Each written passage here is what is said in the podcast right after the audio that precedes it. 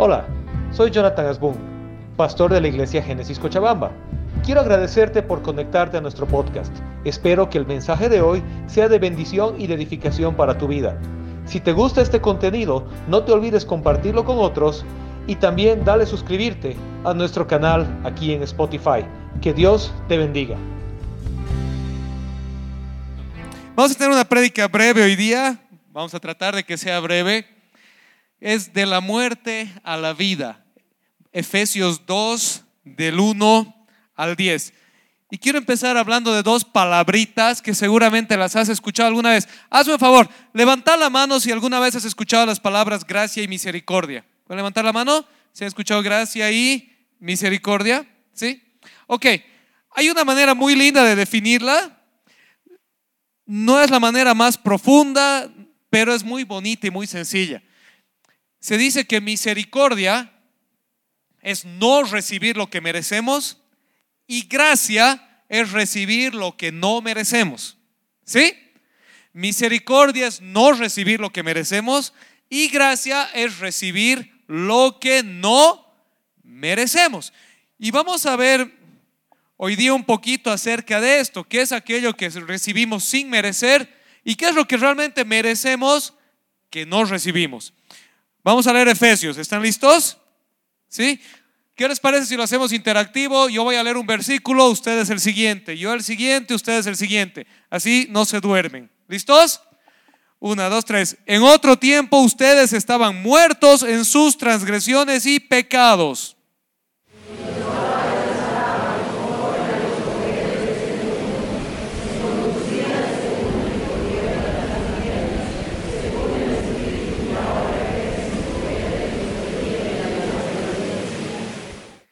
En ese tiempo también todos nosotros vivíamos como ellos, impulsados por nuestros deseos pecaminosos, siguiendo nuestra propia voluntad y nuestros propósitos. Como los demás, éramos por naturaleza objetos de la ira de Dios.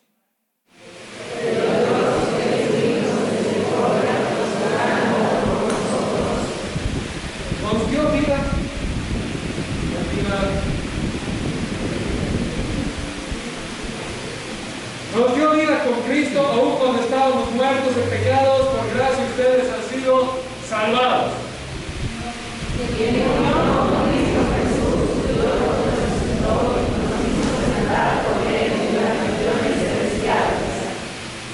Para mostrar en los tiempos venideros la incomparable riqueza de su gracia que por su bondad derramó sobre nosotros en Cristo Jesús.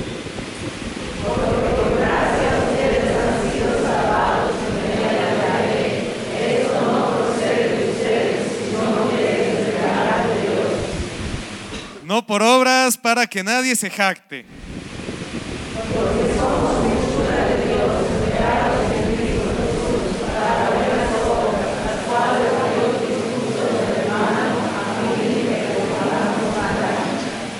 Amén. Lo bueno de haber eh, durante cinco años hablado en campo abierto sin micrófono es que me da la voz para poder hablar sin esta cuestioncita. Bueno, empecemos con lo que realmente merecemos. Efesios 2, 1 al 10 nos cuenta lo que merecemos. ¿Qué es aquello que merecemos? Los versículos 1 al 3 nos dicen la situación de la humanidad apartada de Dios. La descripción, a la manera siempre de la Biblia, es bien clara y sin pelos en la lengua, ¿sí? Y dice así, los seres humanos estaban, dice ustedes, ¿se acuerdan? Efesios 2 dice, ustedes, ustedes, ¿quiénes? Nosotros, los seres humanos. Amén, ¿están aquí? Ustedes estaban muertos en transgresiones y pecados, sirviendo la voluntad del diablo. Éramos esclavos de nuestros propios deseos y voluntad pecaminosa, merecedores de la ira de Dios. ¿Estamos bien? ¿Sí? Entonces, ¿cuál es la descripción? Es como cuando vas al médico y el médico te pide análisis y vuelves con el análisis y el médico te dice, bueno amigo, tienes triglicéridos, tienes colesterol alto, ¿qué más tienes? Tienes una infección, ¿sí? Tienes piedras en los riñones, ¿sí? Estás, eh, qué sé yo, tienes colon irritable, ¿qué más quieren tener? tienes caída crónica de cabello, ojeras en los ojos, cataratas, eh, no sé, caries en la mitad de tus dientes, ¿sí? Tu sentido del gusto está atrofiado. tienes eh, las rodillas, los meñiscos destruidos, todo lo que te puedes imaginar. Y sales del médico con tu diagnóstico. Y el Señor da el diagnóstico de la humanidad y nos dice, la verdad, la humanidad estaba muerta en sus transgresiones y pecados. ¿Qué quiere decir eso? La humanidad se hizo culpable de haber transgredido la ley divina. Dios, el creador, el dueño del universo, el dueño del cielo y de la tierra, el dueño de la casa, nos dijo, si quieres habitar aquí en paz y en libertad, estas son las reglas del juego. Así debes vivir. Y la humanidad dijo, no, gracias, voy a hacer lo que quiera. Y entonces se hizo culpable de haber transgredido la ley de Dios. ¿Estamos bien? ¿Me están siguiendo? ¿Sí? Pecado no es otra cosa que rebelión contra Dios. ¿Rebelión de qué manera? De haber transgredido su plan, su voluntad, su designio divino. Amén, ¿están aquí? Y al haber roto eso, nos hemos hecho, nos hemos hecho siervos de del mal, dice de las potestades que gobiernan en el aire, pero eso es una manera de Efesios de referirse a Satanás. Se han hecho siervos del diablo. Si están haciendo, queriendo o sin querer, la obra del diablo. Vamos a poner en términos bien modernos, bien crudos, ¿ya? La humanidad se ha hecho un tonto útil. ¿Sí? ¿Te ubicas la persona que está haciendo algo por alguien y no sabe que lo está haciendo? ¿Sí? Le han engatusado para que haga algo y cuando se da cuenta, recién cae en cuenta en el lío que se metió. Bueno, la humanidad escuchó a Satanás, se metió en el lío y por el resto de la historia está haciendo la obra de Satanás. Y no tienes más que salir a la calle, prender la tele o los más modernos que ya no usan la tele, abrir tu celular, tu tablet o lo que quieras. Y lo único que vas a encontrar son noticias de maldad humana. ¿Sí? Violaciones, guerras, transgresiones, ignorancia, maldad, ira contra ira, ojo por ojo, todos haciendo lo que a cada uno le conviene, caminando aceleradamente hacia la muerte, ignorando, transgrediendo la ley de Dios. Y dice que entonces nos hicimos esclavos de nuestros propios deseos y voluntad pecaminosa. Y es verdad, todos sabemos a conciencia que luchamos vivimos en una lucha activa contra nosotros mismos, contra nuestras propias tendencias. ¿Sabes qué? Hay uno por ahí que es de tendencia violenta y es fosforito y se agarra puñetes cada fin de semana con alguien. Y está luchando en el Señor contra eso y le está diciendo, Señor, no voy a presentar mi cuerpo para maldad, sino para justicia. Pero es una lucha contra su naturaleza pecaminosa. Hay otro que tiene una tendencia al alcoholismo y todo el tiempo está luchando con beber. Por si acaso, si tienes una tendencia que se desordena y se vuelve vicio, necesitas ayuda. Los vicios no se enfrentan solo, se enfrentan con ayuda. Tendencia y vicio no es lo mismo, ¿sí? Y el Espíritu Santo está para ayudarte, puede transformarte, pero busca ayuda. Amén. Para otro es el sexo. Para otro es la comida. Para otro es gastar. Y qué sé yo. Y tenemos y nos hacemos esclavos de nuestra naturaleza pecaminosa. Esas tendencias desordenadas en nosotros que nos llevan a vivir una vida que gira en torno a un desorden. Y cuando ese desorden va al extremo se vuelve vicio. Pero aunque no estés en el extremo del vicio, igual todos nosotros luchamos con el desorden. ¿Sí? Si no, los manuales de psicología serían asisitos y no asisotes, ¿no ve? Y siguen sin entender nada. Tienen herramientas para ayudarnos, pero hasta el día de hoy, neurológicamente, psiquiátricamente, psicológicamente, la complejidad de la humanidad sigue. Si, fuera, si lo entendiéramos todo, diríamos así, así se soluciona. Pero sabemos que somos tan complejos que lo que hacemos es usar herramientas para ayudar a las personas a buscar la solución. ¿Me entienden? Porque la humanidad es compleja. La humanidad es compleja. Y es compleja porque está espiritualmente caída, amarrada, desordenada. Y necesita ordenarse psicológicamente, emocionalmente, pero principal y sobre todo espiritualmente. ¿Están aquí todavía? Hola, amén. Pero el diagnóstico entonces original viene y dice, por las transgresiones y pecados, por hacerse siervos del diablo y por vivir una vida de deseos desordenados, lo que merecen, lo que merecen es la ira de Dios. Es el juicio, es el castigo, es el enfrentarte a la autoridad y recibir las consecuencias de ley de tu transgresión. ¿Estamos bien?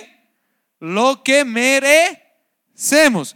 Pero dijimos que misericordia es no darnos lo que merecemos. ¿Estamos bien? La misericordia es no darnos lo que merecemos. ¿Qué nos fue dado entonces? Versículos 4 al 9. ¿Qué nos fue dado? Dice, Dios nos dio vida en Cristo en lugar de muerte por el pecado. Vida en Cristo. Luego dice que nos dio un lugar en su reino celestial. Dice que estamos sentados en lugares celestiales junto a Cristo Jesús. Derramó su bondad sobre nosotros en Cristo. Derramó su bondad sobre nosotros. Nos dio la salvación por pura gracia y misericordia. Y lo único que requiere de nosotros es ¿Vemos el contraste? El diagnóstico, o si quieres el, ¿cómo se llama? El dictamen, lo que mereces, versus lo que te fue dado. La misericordia de Dios se mostró en el hecho de que nuestro merecido castigo no fue ejecutado inmediatamente. Su gracia se mostró en que en lugar de castigo nos fue dado perdón y vida. Todo esto fue hecho por nosotros de parte de Dios mismo a través de la obra de Jesucristo en la cruz. Y lo único que necesitamos para beneficiarnos de esa gracia y misericordia es la fe. ¿Se acuerdan? Es bien conocido el versículo que hemos leído al principio, que dice, a ver si lo logro pillar acá, dice así, lo conocen todos de memoria, porque por gracia ustedes han sido salvados mediante la fe. Esto no procede de ustedes, sino que es regalo de Dios, no por obras para que nadie se jacte. ¿Se acuerdan? Lo pueden leer conmigo otra vez. Una, dos, tres.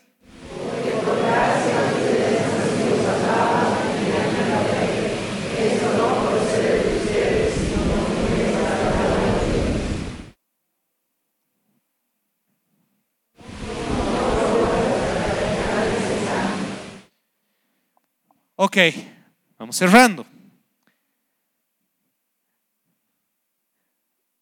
La palabra de Dios nos lo, nos lo, pinta de esta manera. Le voy a pedir al Eduardito que me ayude.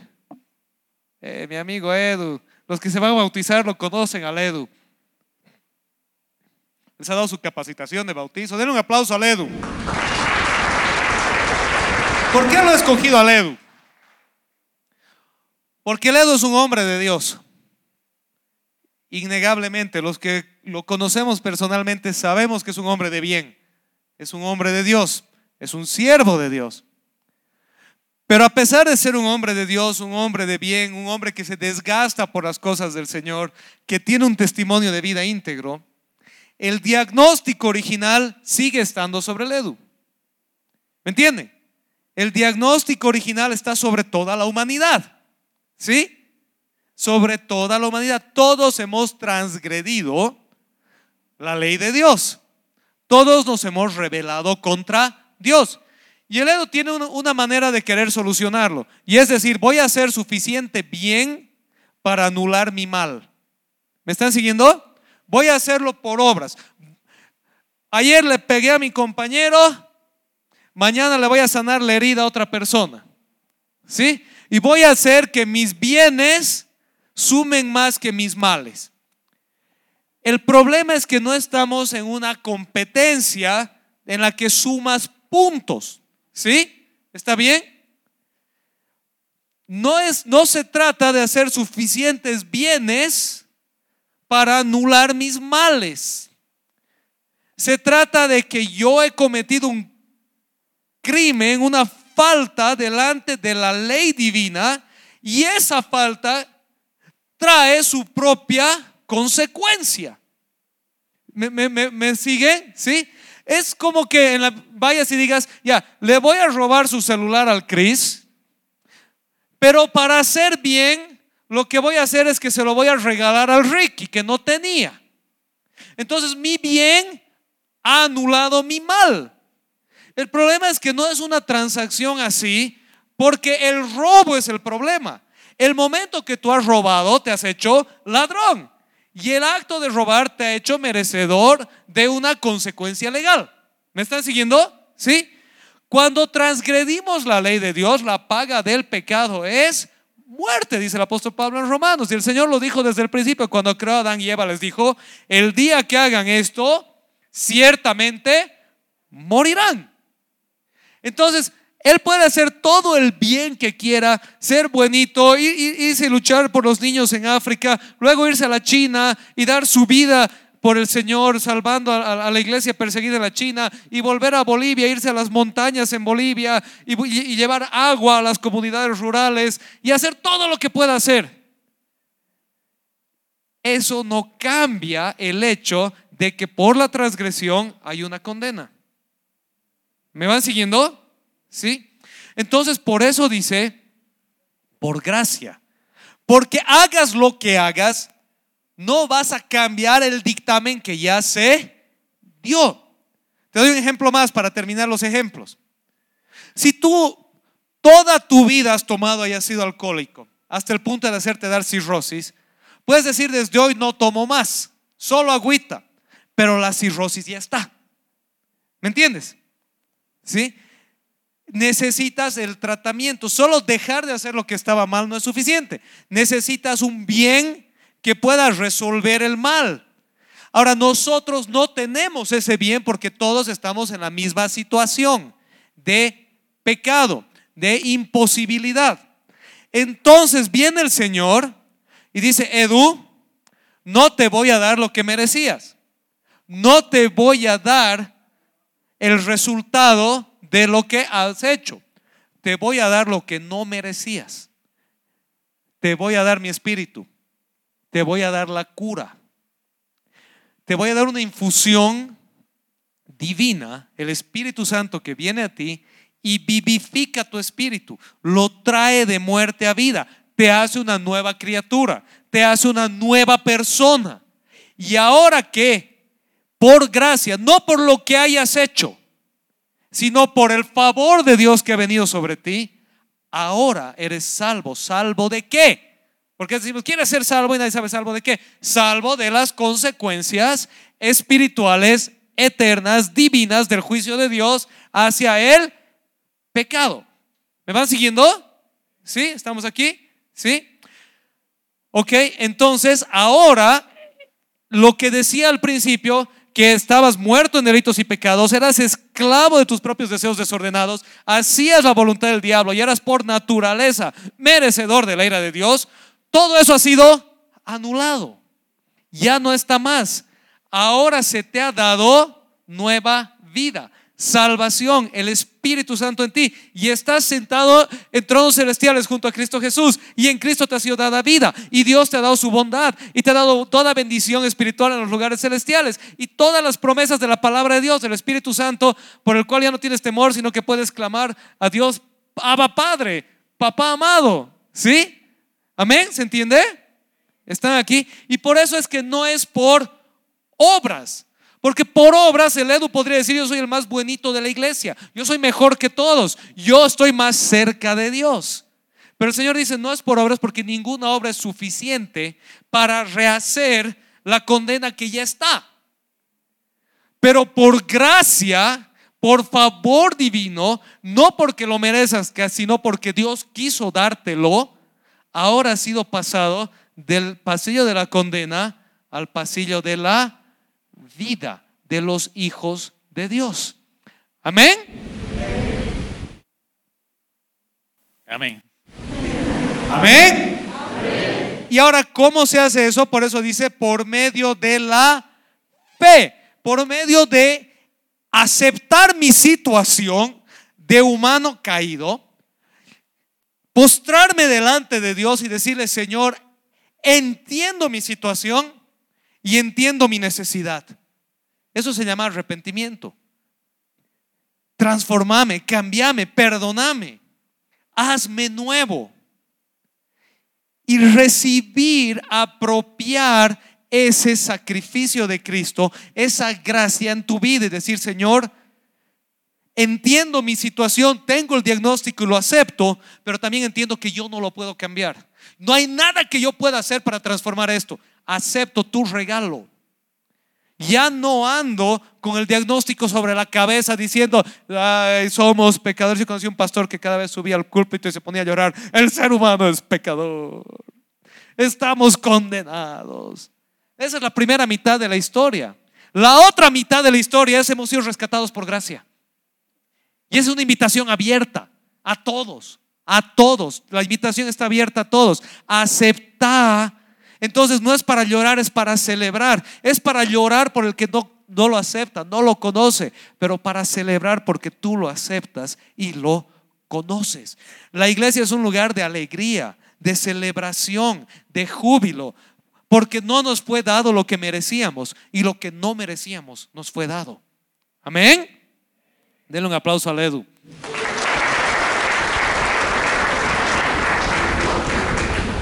Amén. Gracias. Y entonces viene la última parte, el versículo 10. Yo creo que el Espíritu Santo obviamente inspiró a Pablo, pero cuando Pablo estaba escribiendo esto, conocía a los hermanitos cochabambinos, ¿no ve? Y decía, los cochabambinos son más vivos que el resto de los demás. A los chapacos que están y los cambitas por aquí también, decía. Son bien inteligentes. Y entonces van a decir, los cambitas, el hay pariente. Entonces no es por obras, van a decir. Entonces yo voy a hacer mi pecado nomás porque ya ha sido perdonado. ¿No ve? Y el cochabambino dice, pucha, si pues, comeremos, beberemos, que mañana moriremos, compadre. Un chicharroncito con su cervecita total, por gracias no ve. El chapaco sigue en el versículo 1, ya ya nos va a alcanzar. Entonces el apóstol Pablo dice a estos, a estos cuates, les vamos a decir cómo es la cosa. Pueden leerlo conmigo fuerte a la una, a las dos y a las tres.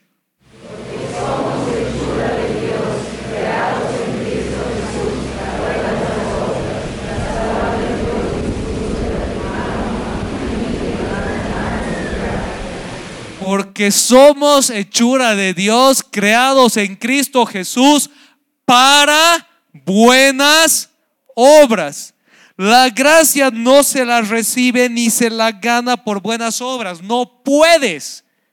Si te la ganas ya no es gracia, es pago. Y ya hemos explicado toda la mañana por qué eso no funciona. Pero cuando mi amigo Eduardito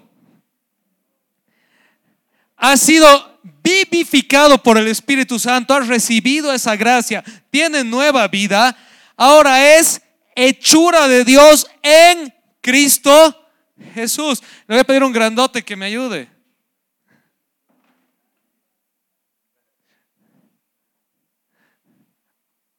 Ahora.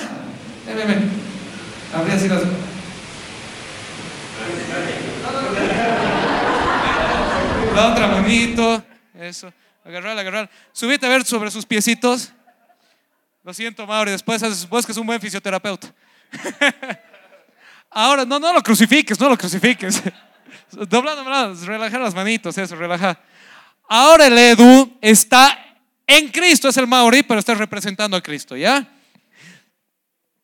Ahora, él ya no está preso del diablo, esclavo de sus propios deseos, ahora que es hecho por Dios, ha sido puesto en Cristo, ha sido por el Espíritu Santo unido a Cristo, ¿sí? Dice que en Corintios que tenemos la mente de Cristo, en el sentido de que ahora entendemos y discernimos las cosas de Dios. Entonces el Edo empieza a andar en Cristo y cuando el Edo empieza a caminar, ahora camina guiado por Cristo. Por eso el apóstol Pablo, Gálatas 2.20, dice, ya no vivo yo, mas Cristo vive en mí. Y lo que ahora vivo en este cuerpo, en esta vida, lo vivo por la fe en el Hijo de Dios, el cual me amó y se dio a sí mismo por mí. Amén. Entonces no es que el pariqui aquí dice, ahora por gracia, hermano, el ay, voy, a hacer lo que quiera mi vida, porque por gracia. No, porque por gracia él ha sido separado de las tinieblas y unido a Cristo. Y ahora que está en Cristo, ya no es para que siga pecando en Cristo, eso es absurdo. Ahora que está en Cristo, es para que empiece a andar en buenas obras, las cuales Dios diseñó de antemano para que las viva. Amén. Obviamente de vez en cuando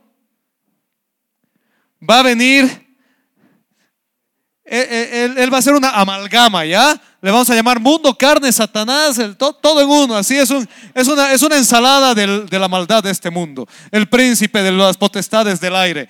Y de vez en cuando va a venir y va a decir, oye, chocó, ven pues, vámonos, vámonos. Y a veces él está débil en Cristo o está solo. Y entonces un ratito se quiere bajar y se suelta la manito y la mete al fuego. ¡Ay, me quemo, me quemo! Pero no, pues vos no lo sueltes a él. Cristo no nos suelta. Nosotros nos queremos soltar. Nos queremos escapar. Pero Cristo le da uno y le dice, oye, Pariki, volvé nomás, el ya no, ya no eres de él, ahora eres de mí. Y el verdadero justo cae siete veces, pero se vuelve a levantar. Amén. Y entonces vamos a tener aquí nuestro último componente, así amable, simpática, de buen corazón, desde suave, templante. ¿Qué más le decimos a la di? a ese ladito, a ese ladito. La di es la iglesia, ¿ya? ¿Y para qué está la iglesia? No está para salvarte, está para que cuando este se quiere ir por aquí, la iglesia ora por él y dice, Señor, abre los ojos. Y de vez en cuando también dice, oye, volvé nomás, cuate, volvé a Jesús. No, a Jesús, a Jesús, no, no, a Jesús. Volvé a Jesús. Acordate quién eres ahora. Ya no eres el viejo Edu que anda en el mundo, en sus deseos pecaminosos, en el poder de Satanás. Ahora eres el Edu que está en Cristo. Y nosotros estamos, por eso dice el apóstol Pablo en Gálatas, si alguien tropieza entre ustedes, ustedes son, que son espirituales, restáurenlo con humildad y mansedumbre restáurenlo. Entonces la iglesia está para orar, interceder, guiar, enseñar y restaurar. Amén. Denle un aplauso al mundo. No, oye. A ver, vamos a tratar otra vez. Denle un aplauso al mundo. No le den pues. Pero denle un aplauso al Cris. Al Cris. Él está en Cristo. ¿ya? Denle un aplauso a la iglesia. Denle un aplauso a Edu. Y denle un aplauso a Cristo. Y al Mauri también, ¿ya? Gracias, chicos. Amén. Somos hechura suya en Cristo Jesús para buenas obras, las cuales Dios dispuso de antemano a fin de que las pongamos en práctica. La salvación es por gracia. No nos fue dado lo que merecíamos, nos fue dado lo que no merecíamos. Pero ahora que somos nuevos, andamos en otra vida. No va a ser perfecta. Nuestras luchas van a seguir, nuestros problemas van a seguir, nos vamos a caer. ¿Sabes que Sí, de vez en cuando vamos a decir barbaridades o vamos a actuar hipócritamente. Pero nos levantamos en Cristo. Nos levantamos, nos sacudimos y decimos, Señor, perdóname. Y seguimos avanzando cada día para parecernos un poco más a Él. Amén. ¿Nos podemos poner de pie, por favor?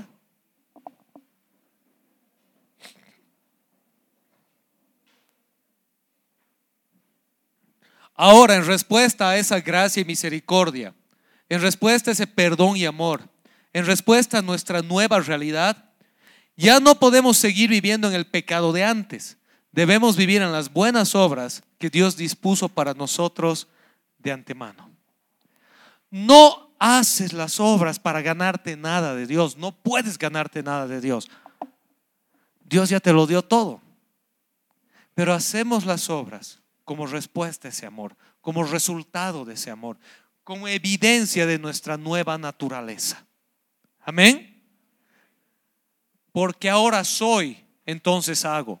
No hago para hacer, sino que porque soy, hago. ¿Por qué sirves en la iglesia? Porque das tus diezmos y ofrendas. Porque les cuentas a otros acerca de tu fe. ¿Por qué vas a los estudios bíblicos y a la oración? ¿Por qué mantienes tu hogar a pesar de lo difícil que es? ¿Por qué crías a tus hijos de una manera que es contraria al mundo hoy? ¿Por qué amas y perdonas? Pero ¿por qué eres firme en tus convicciones? ¿Por qué priorizas el domingo en la mañana en vez de irte al fútbol o dormirte la mona? Estar aquí en la iglesia escuchando al pastor contándote cosas de la palabra de Dios. ¿Por qué le cantas al Señor y le adoras? Porque eres una nueva persona que hace lo que su naturaleza le motiva a hacer, a caminar como hijo de Dios, haciendo las cosas que hacen los hijos de Dios, viviendo como viven los hijos de Dios y pensando como piensan los hijos de Dios. Pero no haces, no vives y todo eso para ser hijo de Dios, sino que porque eres hijo de Dios, ahora lo haces. Amén. Hoy a la salida, nueve de nuestros hermanos van a ser uno de los,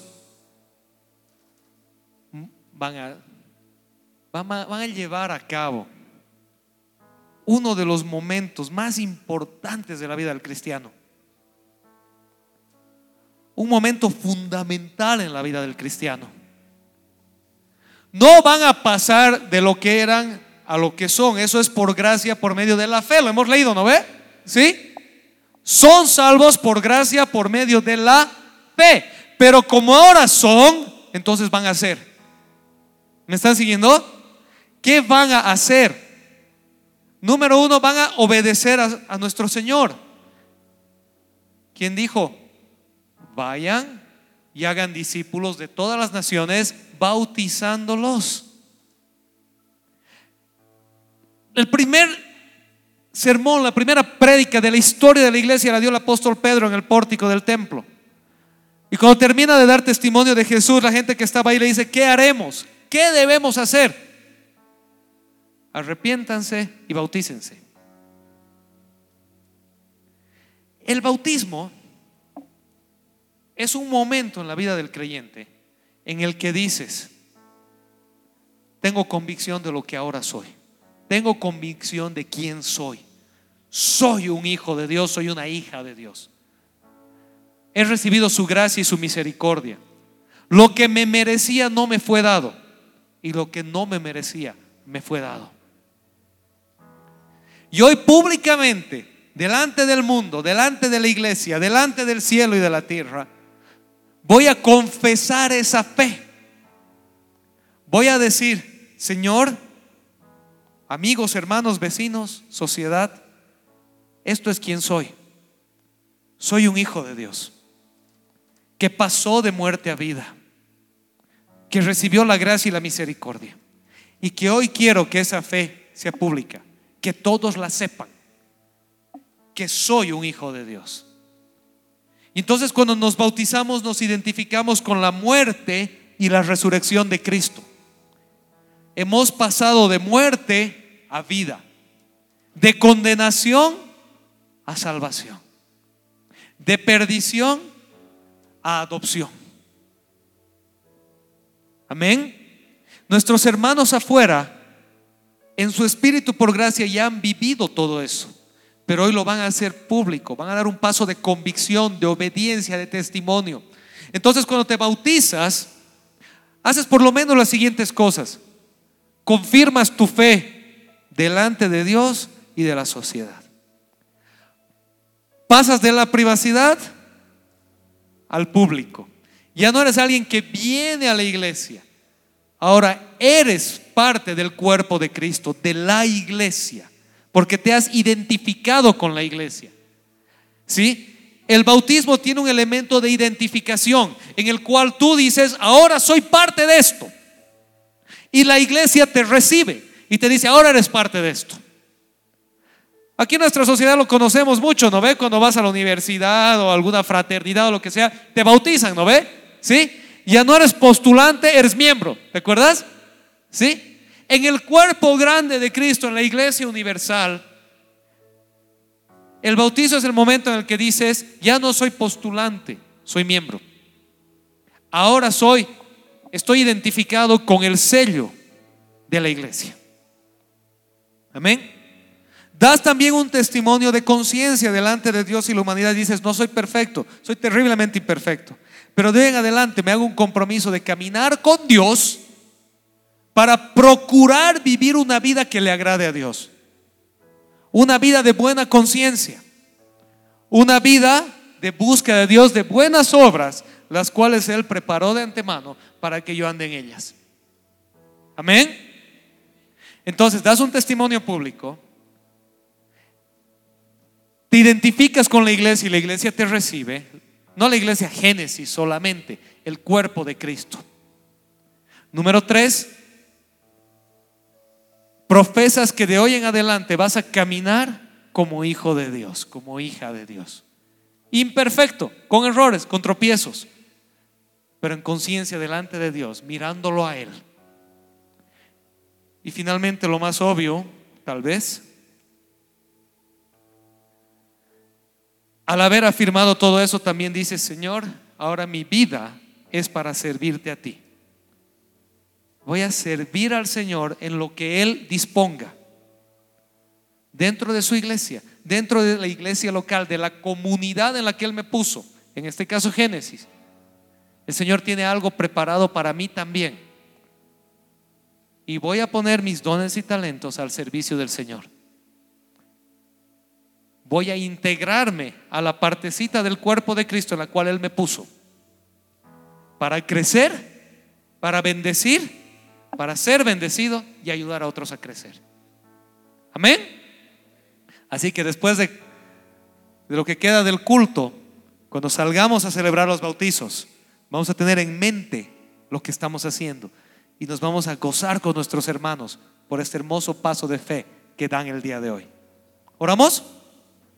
Señor Jesús, te damos gracias el día de hoy por tu amor, por tu misericordia, por tu gracia, por lo que hiciste por nosotros, porque nos diste lo que no merecíamos y no nos diste lo que sí merecíamos.